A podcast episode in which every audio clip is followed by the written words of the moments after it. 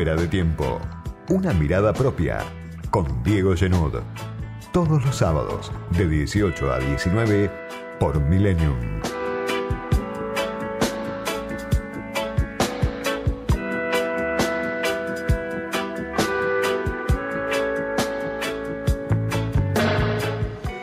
Pasó el cierre de listas, la jornada decisiva por la que tanto se había esperado, y entramos en la campaña y las dos coaliciones más grandes se meten en un proceso de redefiniciones. Dos meses tiene el gobierno y tiene la oposición, sobre todo la oposición, para redefinir liderazgos, redefinir una orientación que no aparece tan clara. En la oposición, en Juntos, que ya no es más Juntos por el Cambio, se entra en internas en todo el país, el PRO y la UCR, pero sobre todo diría la UCR, que tiene internas en todo el país. Lo vemos, por supuesto, en la provincia de Buenos Aires, el territorio que concentra la atención, como siempre, porque representa casi el 40% del padrón nacional, pero el radicalismo está en ebullición en las provincias también. En La Pampa, en Tucumán, en Mendoza, en Chubut, hay internas entre radicales, dos o tres listas radicales que compiten, que todos quieren protagonizar, conducir, como previendo que el radicalismo está a las puertas de una resurrección. Eso me decía Ernesto Sanz en una entrevista que le hice para el diario AR, el fundador de Cambiemos, que ahora está detrás del proyecto Manes. Y cuesta, claro, para los que no pertenecen al radicalismo, entender ese entusiasmo por esa oportunidad que representa Manes y que representa también Lustó en la ciudad de Buenos Aires. El radicalismo era una confederación de partidos. En los últimos 20 años resistió al estallido, al 2001, al helicóptero de la Rúa, resistió arrinconado en las provincias, en las intendencias, en, en alguna gobernación, en los municipios, los concejales, la militancia. Y ahora Manes, ahora Lustó, parecen ser los nombres que le permiten al radicalismo vertebrar a esa fuerza que había quedado diluida, que había quedado lejos de el centro en el que se toman las decisiones, guste o no, en la Argentina. 17 millones de personas aproximadamente en la provincia de Buenos Aires van a ir a votar.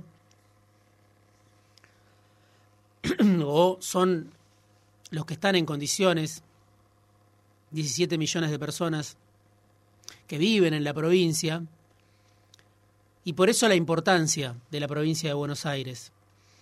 Solo en La Matanza hacen falta 3.000 fiscales para una elección como esta. ¿Cuántos hacen falta en la provincia de Buenos Aires? Alrededor de 40.000 fiscales. Y Manes tiene esa estructura. Con el radicalismo, Manes no solo es un nombre, el nombre de un outsider que llega con el prestigio del sector privado, del mundo académico, que puede entrar mejor a los sectores que están por fuera de la polarización, sino que además tiene la estructura del radicalismo en la provincia de Buenos Aires y más adelante quizá en todo el país. Se enfrentan dos proyectos muy distintos, la marca del PRO, el macrismo sin Macri, Santilli Manes, pero que más allá de la guerra de declaraciones, más allá del, de los cruces de acusaciones, de ese sálvese quien pueda que parece ser por momentos la oposición, todos comparten la idea, tanto Manes como Santilli, tanto la reta como la cúpula del radicalismo, de que hay que terminar de sepultar a Macri.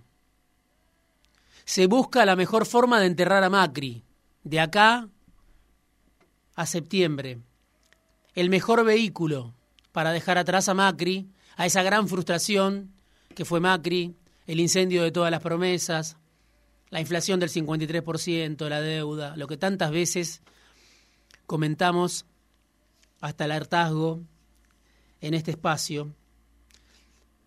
Pero eso que en este pequeño espacio comentamos, lo ven también los radicales, lo ve también Rodríguez Larreta, lo ve también el establishment, el círculo rojo, lo ven todos. Como me decía hace poco también el gerente de, de una empresa de las grandes de la Argentina, Macri no se da cuenta que es piantavotos. Bueno, de eso se trata. Y como parte de una autocrítica tal vez tardía, lo que se busca es superar el umbral que tenía la oposición. La oposición logró conformar un frente que se pueda parar casi que de igual a igual con el peronismo cristinista. Logró la alternancia en el 2015. Lo que no logró es resolver los problemas de la Argentina, como me decía Sanz. No logró cambiar, no logró transformar, al contrario, agravó muchos de los problemas. Será por eso que ya no es juntos por el cambio. La oposición al kirchnerismo es solo juntos. Del cambio no se sabe qué va a pasar con el cambio. Es un gran interrogante. Está pendiente un programa para sacar a la Argentina de la crisis. Lo ven también o dicen que lo ven también en esa gran oposición. Del otro lado, el frente de todos, cuando uno mira el cierre de listas y van pasando los días, va decantando ese proceso, lo que se ve es que sí, Fernández retuvo a Cafiero como jefe de gabinete puso los candidatos de las listas. En la provincia, Victoria Tolosa Paz. En la ciudad, Leandro Santoro. Pero cuando uno ve más en detalle lo que pasó, se da cuenta que Cristina y la Cámpora diseñaron el armado de las listas en todo el país, ordenaron las listas en todo el país, decidieron quién iba y quién no iba. Por debajo de esa primera decisión de Alberto Fernández de decir, bueno, me reservo esta potestad voy a nombrar a Victoria Tolosa Paz y me voy a quedar con Cafiero, voy a nombrar a Santoro. Esta preeminencia de Cristina y de la Cámpora la ven los perdedores, son ellos los que se quejan cuando uno los llama por teléfono, les pregunta cuál es el balance. Perdieron los sindicatos alineados con la CGT, los gordos, el colaboracionismo, los que apoyaron a Macri, los que fueron socios de Macri, los que ahora ven cómo se derrumba el salario real y no hacen nada. Esa cúpula sindical que maneja la CGT hace muchos años perdió porque no tuvo nada en las listas. Cristina y la Cámpora no le dieron nada. Sí, ganaron sindicalistas como Palazzo de la bancaria, un radical alfonsinista, que va cuarto en la lista de diputados de la provincia de Buenos Aires. Ese sindicalismo alineado con Cristina, que no pesa mucho en los grandes sindicatos, que solamente tiene alguna presencia en algunos sindicatos, es el que fue premiado por el Frente de Todos. Perdieron los movimientos sociales, empezando por Juan Grabois, que no, logró, no logró los, los lugares que esperaba y que se da cuenta que no le sirvió esa alianza que tiene con Máximo Kirchner. Esa cercanía con Máximo Kirchner, ese juego en sintonía con los intereses de la cámpora, sin embargo a Grabois no le dejó nada. Perdió también la alianza del movimiento Evita y Barrios de Pie. Daniel Menéndez finalmente entra como candidato en el puesto decimosexto, se supone que va a entrar, pero es el primero de los movimientos sociales, lejos en la lista de la provincia de Buenos Aires. Y perdieron o sufrieron escaramuzas o tuvieron que defender sus territorios los intendentes que no lograron un acuerdo con la cámpora. Zabaleta, que lo logró a último momento, pero que antes en Hurlingham tuvo que decir, voy de candidato a concejal, me planto en mi propio distrito, no lo voy a entregar. Espinosa en La Matanza, Grey en Esteban Echeverría, Cascallares en Almirante Brown, todos tuvieron algún tipo de encontronazo para defender su territorio, frente a esa fuerza que avanza en los municipios que pretende gobernar el conurbano hoy por hoy lo hace en un solo municipio, en Quilmes, con Mayra Mendoza, el intento de la Cámpora es llegar al resto de los municipios. Pero como me decía un intendente, de los que trata de no pelearse demasiado con la Cámpora, pero tiene una convivencia difícil, y me decía, el que entrega el distrito no tiene conflicto. Si no entregás el distrito, si lo defendés, vas al choque, porque ellos pretenden disciplinarte con los votos de Cristina, y cuando dicen ellos hablan de la cámpora. Algún intendente que se enfrenta a la cámpora dice que sube en intención de voto, de que sube en imagen positiva, que conviene pelearse con la cámpora en los distritos. Dicen los intendentes, obviamente, que no quieren a la cámpora. Es raro, ¿no? Porque en el reino de Cristina, la provincia de Buenos Aires, el conurbano, la tercera sección electoral, el bastión de Cristina, incluso en su peor momento, en el momento donde gran parte del PJ era socio de Macri, en esa zona, dicen algunos intendentes, la cámpora mide mal. Habrá que verlo. Es una película que está abierta. ¿Puede la cámpora medir mal en donde Cristina arrasa o mide bien? Bueno, algunos intendentes dicen que sí. Y la otra escena, la de Santa Fe. La expresión más alta del malentendido, en el frente de todos, la dificultad para convivir. Y algo a veces más difícil de entender, la imposibilidad de llegar a un acuerdo entre figuras muy cercanas, Cristina y Agustín Rossi, la vicepresidenta y el ministro de Defensa, el jefe del bloque del Frente para la Victoria, el jefe del bloque de Unidad Ciudadana en su momento, un cristinista irreductible que perdió muchas veces en Santa Fe por ser kirchnerista. Cristina le da la espalda a Agustín Rossi y cierra con el gobernador Perotti. Alberto Fernández, que le había pedido a Rossi que sea candidato, finalmente le pide que no lo sea y finalmente lo termina sacando del gabinete. ¿Cuál es el criterio de Cristina para eso? Un pragmatismo a prueba de balas.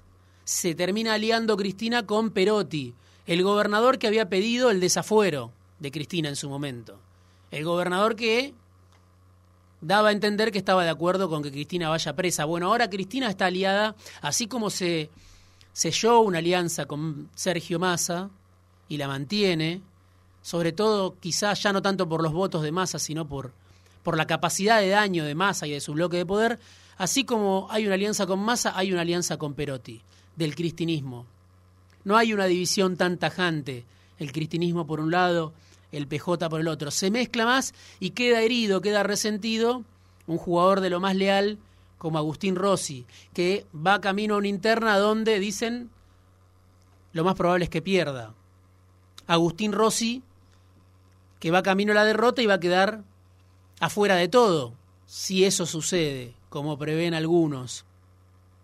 Hay un criterio muy antojadizo a veces en el frente de todos para los premios y los castigos. Pero lo que queda claro en este cierre de listas, lo escribí también en el diario AR, es que el Frente de Todos no es un espacio de tres fuerzas equiparables, cristinismo, masismo, albertismo, como dicen los abanderados de la unidad.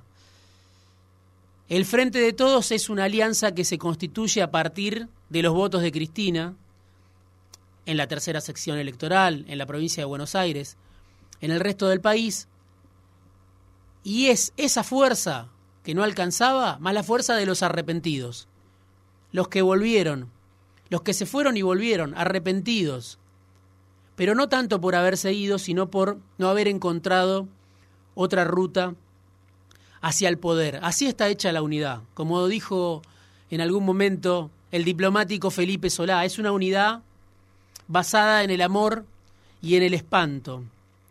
Ahora la vemos a Cristina, aliada con Perotti, aliada con Massa. Falta poco para saber cómo resulta esa unidad.